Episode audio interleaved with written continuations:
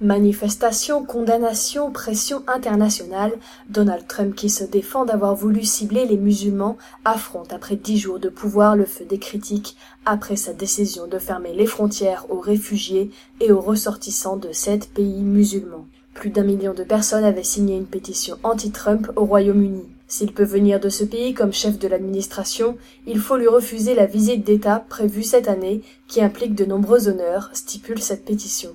Le décret signé vendredi par Donald Trump interdit l'entrée à tous les réfugiés quelle que soit leur origine pendant 120 jours et de façon indéfinie pour les réfugiés syriens. Il l'interdit aussi pendant 90 jours aux ressortissants de sept pays à majorité musulmane considérés comme des viviers terroristes par Washington, l'Iran, l'Irak, la Libye, la Somalie, le Soudan, la Syrie et le Yémen.